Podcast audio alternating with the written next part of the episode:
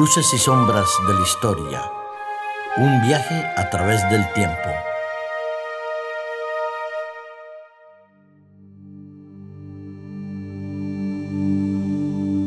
Pues un día más os doy la bienvenida a este programa de Luces y Sombras de la Historia en el que estamos aquí ya preparados, Darío y yo, con ganas de, abordar este tema, con ganas de hablar un poquito y bueno, eh, te doy la bienvenida, Darío. ¿Qué tal? Muchas gracias. Hoy toca un programa complicado. Complicado porque todavía hay heridas abiertas por ahí, ¿no? Sí, todavía hay heridas abiertas y vamos a intentar ser respetuosos con todas las heridas abiertas hmm. y que el Señor nos ayude a tratar este tema.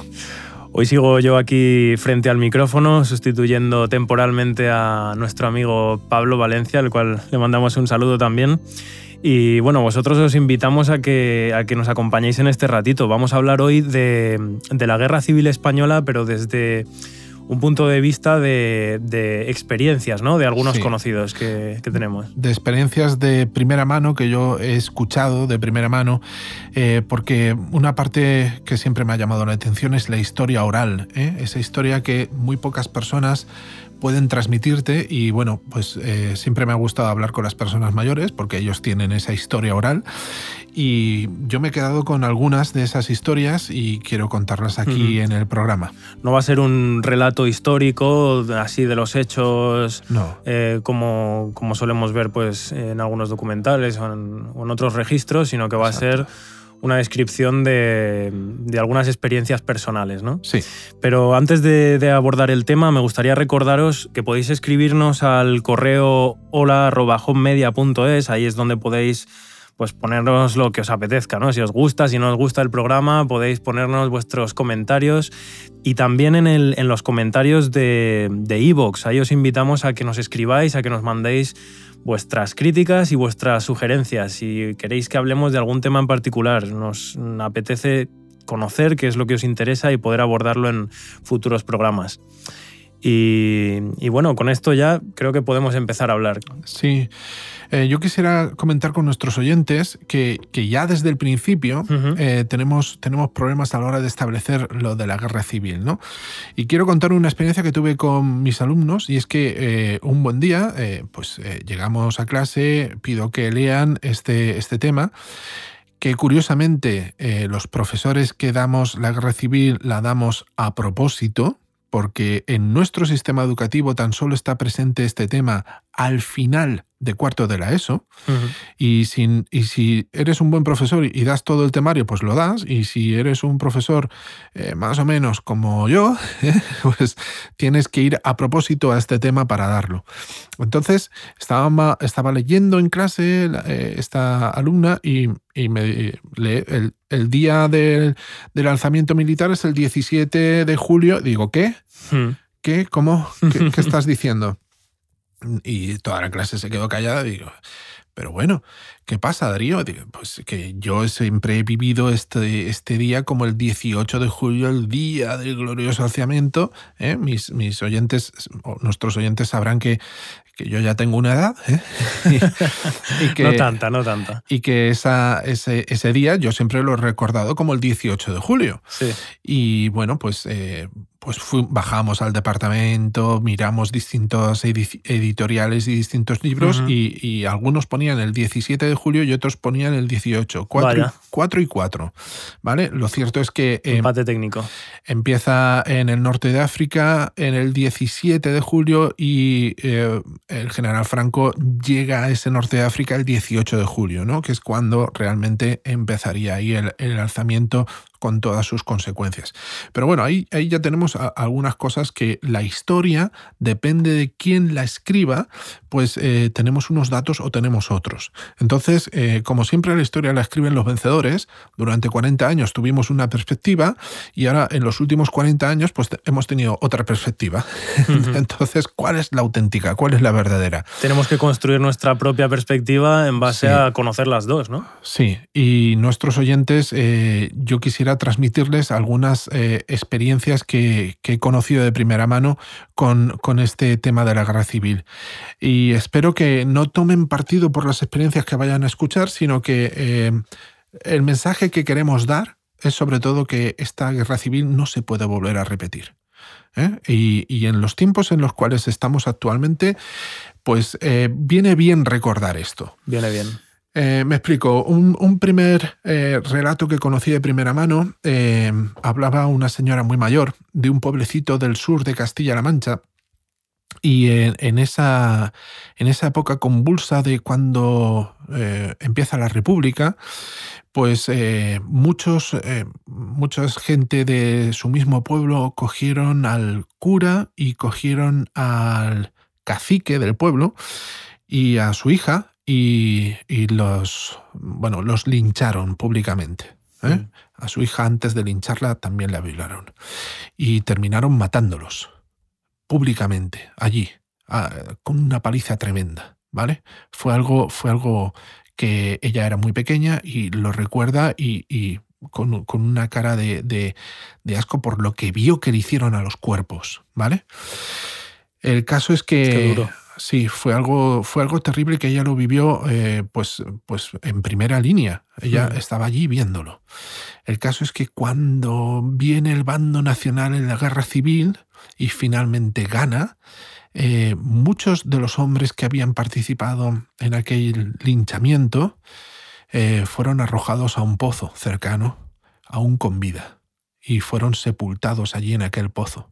¿Eh? una historia de, venganza, porque al cacique y al cura los, cogieron por vengarse de tantos años de opresión y de represión y de, y de, y de gobierno despótico, sobre todo del cacique, y, y, ese movimiento anticlerical. Y luego la venganza del mando nacional pues hizo posible que muchos de esos hombres terminasen sepultados vivos en el, en el, eh, en el en un, en lo más profundo de un pozo que había allí en la localidad. Entonces, eso eh, es realmente terrible, terrible para quien lo vivió y para quien lo vio como, como esta niña que cuando me lo contaba pues tenía, no sé si eran 86 años o así, ¿vale?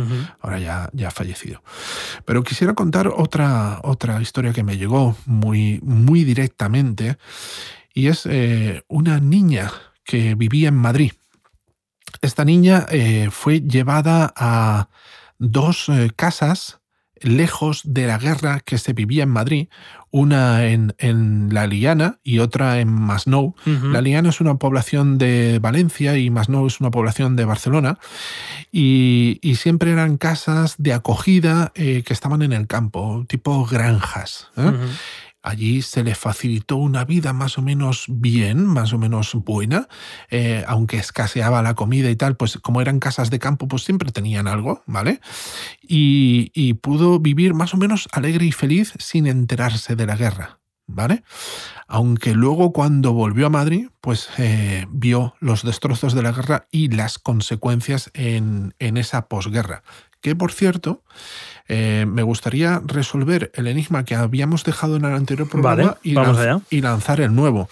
El enigma que habíamos dejado en el anterior programa era quién era uno de los eh, mejores políticos que ha tenido España eh, a nivel de oratoria. Exacto.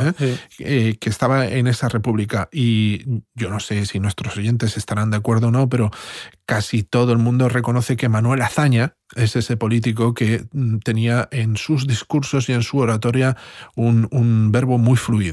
La verdad es que sí. Y aunque no estemos de acuerdo, o, sí estemos de acuerdo con sus ideas. Sí, independientemente de sus ideas. El tema de la oratoria lo manejaba bastante bien. Y quisiera lanzar el nuevo, el nuevo enigma, que sería eh, ¿cuánto duró la posguerra? En España. Vale. Ya que lo hemos recogido antes con, este testimonio. Vale, hay una fecha o una serie de fechas más o menos establecidas que, nos pueden indicar. Podemos, podemos establecer un, periodo más o menos eh, identificativo con, ese, con esa posguerra. Vale, pues ya sabéis, os recuerdo que a los que contestéis, eh, sea bien o sea mal, os ofrecemos desde aquí un librito que creo que no nos dejará indiferentes, que se llama El conflicto de los siglos, de una escritora eh, que se llama Elena G. de White. Y bueno, mm, respondiendo y mandándonos vuestra dirección postal, os lo, os lo haremos llegar tan pronto como podamos. Así que ánimo a escribir. Eh, fíjate, este es de, una chiquilla que, que, vivía en aquellos tiempos. Em, eh, de hecho, una cosa de que nos podemos identificar en, o podemos identificar en los documentales es que tanto en Barcelona como en Madrid, que fueron ciudades fuertemente bombardeadas por el, bando nacional, cuando las tropas de Franco entran, las calles están abarrotadas de gente eh, alzando la mano con el saludo fascista y gritando Franco, Franco, Franco, tanto en Madrid como en Barcelona. Una población que había sido sometida a bombardeos. es, ¿Por qué hicieron esto? ¿Por qué tanta gente salió a las calles a, dar vítores a las tropas? Y es que mm, en muchas ocasiones las tropas, o en casi todas las ocasiones las tropas llevaban pan y chocolate. Mm, la gente estaba desesperada ya por la dureza de la guerra. Sí. Eh, otro, otro relato de este del Frente de Teruel, de una población del Frente de Teruel, es de una anciana que, que hoy en día tiene más de 100 años y nos cuenta que, bueno, su, su nieto me contó en cierta ocasión que ella cada vez que ve a alguien inmigrante del Magreb, de los países del Magreb, de Marruecos o de Argelia, pero principalmente de Marruecos, se echa a temblar. Y entonces ya pude preguntarle por qué. Y es que eh, en el frente de Teruel, eh, el bando nacional, que utilizaba fuerzas del norte de África como fuerzas de élite, eh, esas, esos componentes, esos soldados, pues hicieron mm, barbaridades en su pueblo, sobre todo con las mujeres. Hicieron auténticas barbaridades, lo que no se nos puede ocurrir. Y claro, ella identifica a la gente de ese país con aquellos soldados de fuerzas de élite del bando nacional que cuando entraron en su pueblo hicieron auténticas barbaridades. Y tiene miedo aún cuando ve a uno de ellos. Tiene miedo aún, se echa a temblar. Eh, nunca ha querido contar lo que pasó, pero dice que fueron cosas terribles, porque no quiere volver a recordarlas. Y no quiere volver a hablar de, de, gente de aquel país. No quiere, no quiere. ¿eh? Se echa a temblar y se pone realmente muy nerviosa. Y es, es, es, muy duro verla, verla así, ¿eh? es muy duro. Es lógico también que aquellas personas que han vivido experiencias muy traumáticas, muy traumáticas pues mm, inevitablemente a veces pues eso se queda ahí en el cerebro ¿no? y, y dura toda la vida a veces. Sí dura toda la vida. Esos traumas, eh, muchos de nuestros oyentes recordarán en otro, en otro orden de cosas, ¿vale? Que siempre hemos tenido padres o, abuelos que cuando venía el plato de lentejas te ponían dos cazos y decías ya, y te ponían un tercero e incluso un cuarto, ¿no? Claro. Eh, esto, esto es un trauma que viven desde la posguerra, ¿eh? Esto es un trauma que dicen, pues mejor te pongo un poquito más, mejor que sobre, ¿no? Sí, sí, sí. Incluso que consideran que las personas sanas son, son aquellas que están un poquito rellenitas, ¿vale? Quedan esos traumas de por vida. Pero bueno, voy con la, con la eh, penúltima historia y es de, que me ocurrió en, cierta época que estábamos en, un lugar de conferencias, ¿vale? Y había una conferencia eh, específica de esta época y, todos los que asistíamos a la conferencia íbamos más o menos bien vestidos, ¿vale? Eh, y entró un señor en, bermudas, con la camisa a pecho descubierto y con sandalias. Y, bueno, los sugieres de, ese sitio pues le invitaron a salir. Y yo me pregunté, ¿por qué? ¿Por qué esta persona que no, no, parece especialmente traumatizada, no es alguien así de la calle ni nada, pero ¿por qué esta persona habrá venido? ¿Por qué? Y me acerqué a preguntarle porque estaba allí escuchando desde fuera, sentado, pero escuchando desde fuera, ¿no? Y digo, hola, buenas. Y, y, y empecé a interesarme por su historia. Y resulta que era una, una, persona que había participado como voluntario en la División Azul. Vaya. La División Azul fue un contingente de militares que, que Hitler había reclamado apoyo militar de España y Franco se lo tuvo que denegar porque no había, ¿eh? no, no, había manera, pero sí que eh, ofreció un cuerpo de voluntarios para luchar en las fuerzas eh, de Hitler en la Segunda Guerra Mundial y ese cuerpo de voluntarios se llamó División Azul y él había participado en esa división azul eh, como uno de los encargados de los caballos de los capitanes y los coroneles que había en el ejército alemán, tanto de los caballos como de los carruajes o coches que, había en aquel, en aquel ejército. Y estuvo en el frente ruso. Estuvo dos veces a punto de morir por explosiones cercanas a, él o a, la cuadra en la cual cuidaba los caballos. Menudas anécdotas tendría ese hombre. Sí, sobre todo en la huida de ese frente ruso. Claro. Eh, vivió, vivió cosas eh, realmente terribles también y, en, la supervivencia él, mm, se cayó cosas. en, esa supervivencia para salir de Rusia, él me dijo, hay cosas que no te puedo contar, porque mm, aún hoy me revuelven las tripas. Y bueno, había sido legionario, ¿eh? por eso casi identificativo esa camisa a pecho descubierto que tienen los legionarios. Y, la verdad, pues fue, fue algo traumático escucharle, ¿eh? Eh, porque teniendo un cargo muy pequeñito, él vivió la guerra en, primera línea. Y eso fue realmente terrible. Y, por último, quiero terminar con una anécdota que me pasó hace un par de años con mis alumnos.